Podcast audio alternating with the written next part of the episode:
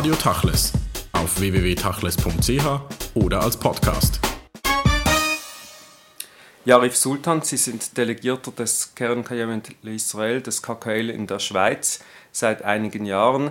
Mit dem Januar 2011 starten wir ins Jubiläumsjahr des KKL, 110 Jahre KKL. Es gibt Feierlichkeiten, über die wir sprechen.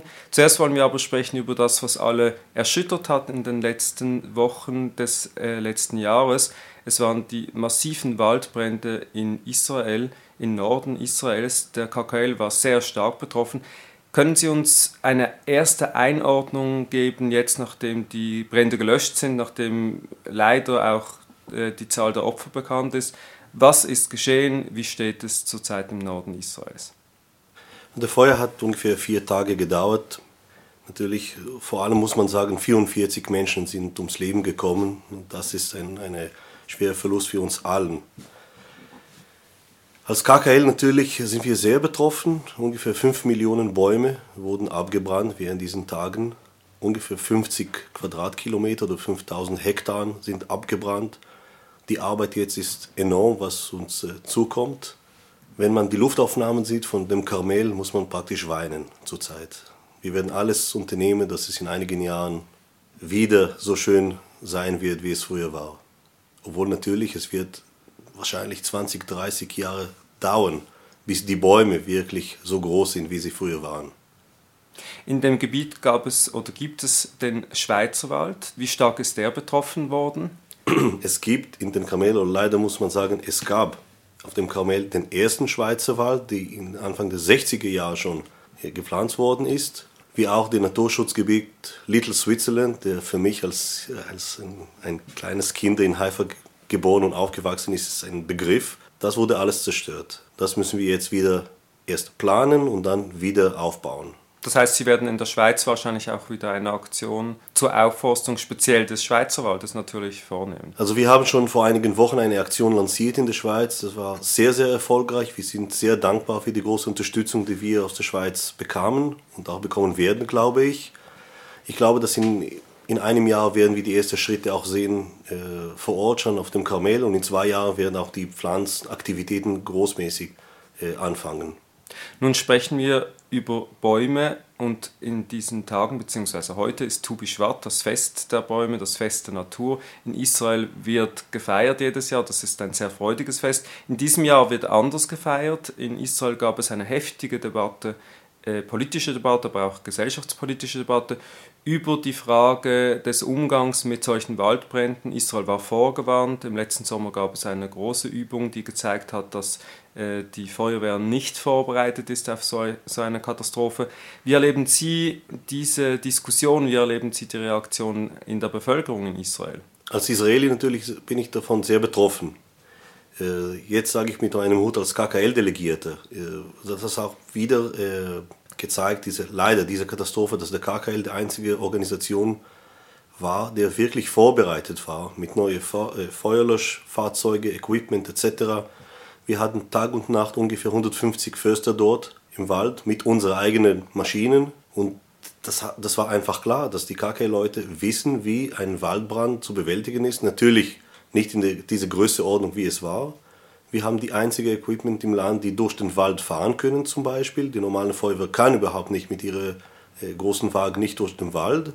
Nichtsdestotrotz, wir müssen auch immer schauen, was können wir verbessern bei uns beim KKL, welchen Einfluss haben wir über andere Organisationen oder Behörden und das muss noch verbessert werden, diese Zusammenarbeit.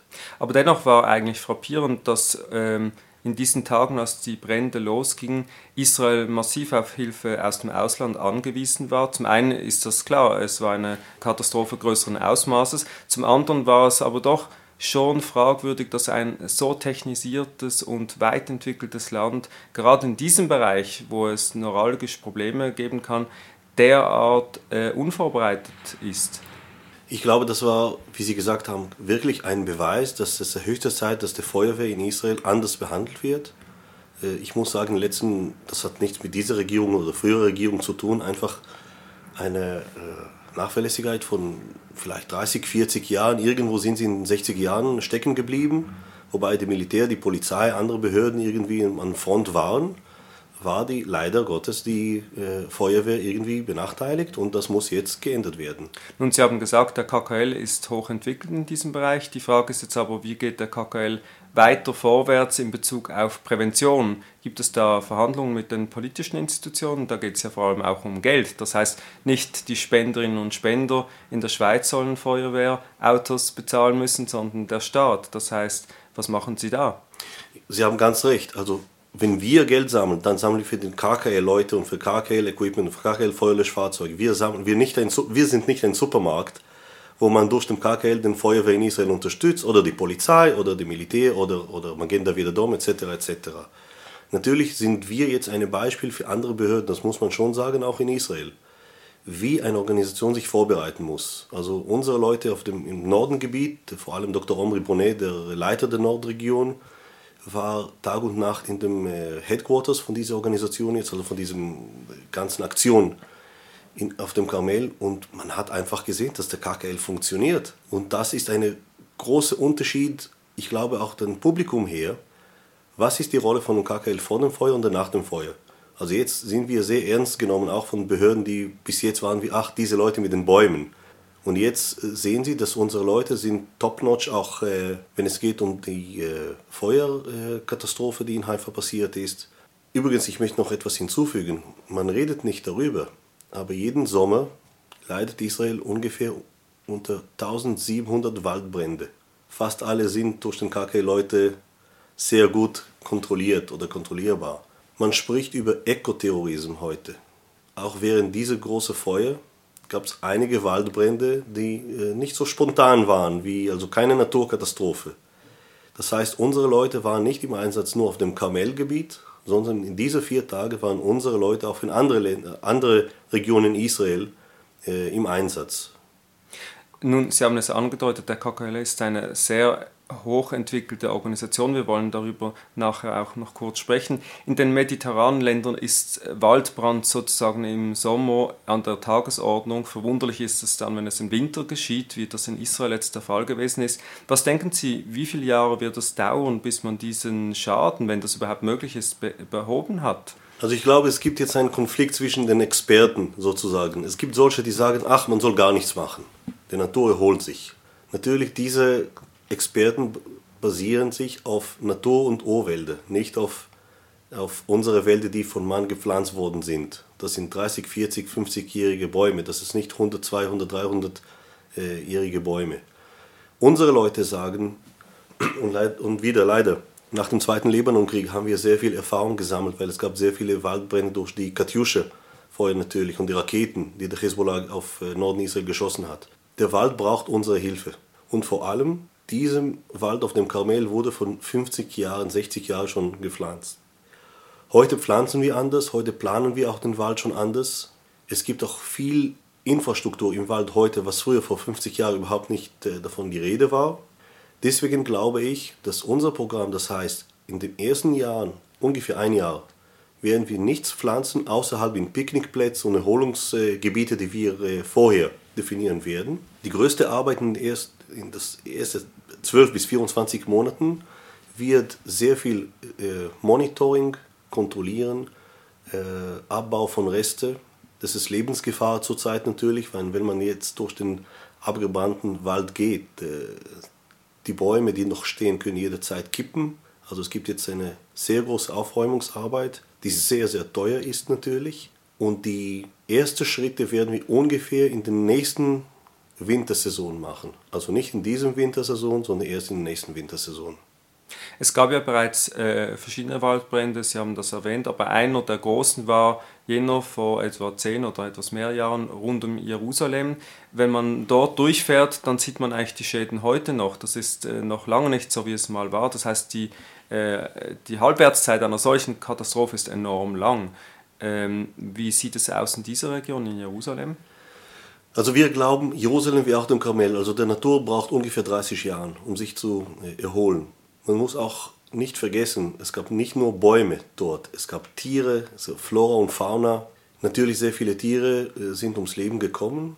Es gibt einige, die irgendwie äh, ihr Leben gerettet haben, aber sie haben ihr Habitat jetzt verloren. Also wenn sie jetzt zurückkehren, haben sie auch nichts Und von diesem Zusammenleben, diese, diese Biosphäre braucht diese Kombination zwischen Mensch, Natur, Flora, Fauna. Das dauert, das dauert 20, 30 Jahre, bis es wieder zu irgendeinem Balance wiederkommt, sicherlich. Der KKL ist heute eine moderne Naturschutzorganisation auch. Die Ökologie allerdings in Israel ist noch nicht ins Bewusstsein der breiteren Bevölkerung äh, eingetreten. Da gibt es noch viel Aufbauarbeit. Ähm, was macht der KKL derzeit, um dieses Bewusstsein zu verändern in der Öffentlichkeit? Also in den letzten zehn Jahren, das ist ganz interessant, es gibt viele Freundeskreise vom KKL, die äh, Naturliebe sind jede Wochenende bieten wir sehr viele Exkursionen äh, kostenlos, im, überall in Israel, vom Norden bis in den Süden. Ich habe in einige schon teilgenommen, als äh, Familienvater sozusagen. Und ich sah 200, 300 Leute in jedem Event. Jede Wochenende haben wir ungefähr 50, 60.000 Israelis, die in unseren Aktivitäten teilnehmen. In den Festtagen vor allem, in den Cholamoed-Zeiten. Ich glaube, sie sind die besten Stakeholders, die wir haben. Dort, wo es grün ist in Israel, ist der KKL unübersehbar. Das sieht man auf diesen Exkursionen oder auch auf anderen äh, Teilen des grünen Israel. Äh, aber der KKL ist nicht nur für die Bäume verantwortlich. In der Zwischenzeit hat sich der KKL zu einer modernen Umweltorganisation etabliert. Äh, gerade im Bereich auch der Bewässerung und der äh, Wasserreservoirs ist der KKL führend. Können Sie uns sagen, was heute die aktuellen Projekte sind, aber auch die großen Herausforderungen? Also ich glaube, Sie haben recht, äh, die größte, das größte Problem für uns ist Wasser. Also das nicht auf, auf Israel beschränkt, das ist der ganze Nahen Osten, vielleicht äh, überall. In verschiedenen Ländern sehen wir das Problem. Äh, wir haben in den letzten Jahren über 220 Wasserreservoire schon gebaut. Das heißt, also wir als KKL, wir können nicht beeinflussen, wie viel Regen kommt. Aber mindestens können wir das Wasser besser äh, bearbeiten oder wiederverwenden. Die Kläranlagen, die gebaut sind, sind nicht unsere Verantwortung, aber die Speicher, also praktisch die Reservoir selbst, das finanzieren wir, vor allem durch Spendengelder. Und wir sehen den Unterschied. Weil das heißt, heute können Felder wieder äh, bewässert werden, wo früher einfach trocken äh, gelegen worden sind.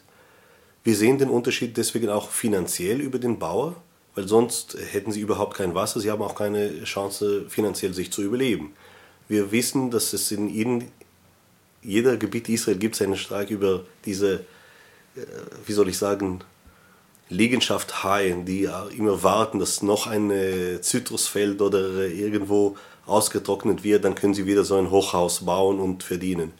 Wir glauben, dass Landwirtschaft ist ein Teil von dem zionistischen Werk in Israel, nach wie vor. Man geht zu den Kibbutzim und Moschawim, die heute von diesem Wasser äh, profitieren, die wir für sie speichern, in Anführungszeichen. Und wir sehen, was das bedeutet für den Leuten. Sie wollen einfach Bauern sein. Sie wollten nicht äh, in den Hightech-Business als Elektroniker äh, tätig sein. Sie wollen einfach ihre Felder bearbeiten. Dieser Unterschied ist langfristig und das müssen wir weiter unterstützen. Wir durch die Schweiz haben schon sieben Wasserreservoire unterstützt und wir sehen den Unterschied bei jedem Fall. Allerdings muss man sagen, der KKL ist heute nicht reduzierbar auf ein sogenanntes zionistisches Projekt, sondern es gibt ja auch großen Austausch mit anderen Bevölkerungen. Äh, die Wasserreservoire werden zum Teil auch dort installiert, wo Beduinen sie nutzen können und die arabische Bevölkerung. Wie gut läuft das? Also das, gut, das läuft sehr gut. Man muss vergessen, wir arbeiten für die ganze Bevölkerung Israels wir grenzen uns nicht aus. Es gibt äh, Programme, die, ich gebe nur ein Beispiel, äh, die Schweizer hat äh, vor einigen Jahren ein Wasserreservoir in der beduinischen Stadt Rahat finanziert. Aber das Boden dafür hat eine Kibbutz gegeben, weil das war eine Zusammenarbeit und Zusammenleben zwischen den Kibbutz Mishmar Negev und die Stadt Rahat. Weil Rahat brauchte eine Kläranlage. Die Kläranlage wurde nicht durch KKL finanziert. Wir haben die, die Speicher finanziert, die Wasserreservoir und ein Kibbutz verwendet das Wasser für seine Felder. Und das war eine Win-Win-Situation. Nicht nur das, KKL ist jetzt sehr stark auf die internationale Ebene auch involviert. Wir machen sehr viel äh, Technology-Transfer äh, oder Know-how-Transfer. Wir bekommen jeden Monat Besuche von verschiedenen Ländern, auch interessanterweise Länder, die keine offizielle diplomatische Beziehungen zu Israel haben, aber sie möchten diese Technologie sehen vor allem was wir in der Negev machen und die Yatir-Walde in der Negev ist mit drei, über drei Millionen Bäumen ist ein Weltphänomen für vielen. Ich glaube, wir haben sehr viel äh, mitzuteilen. Diese Know-how, die wir sammeln, möchten wir weitergeben.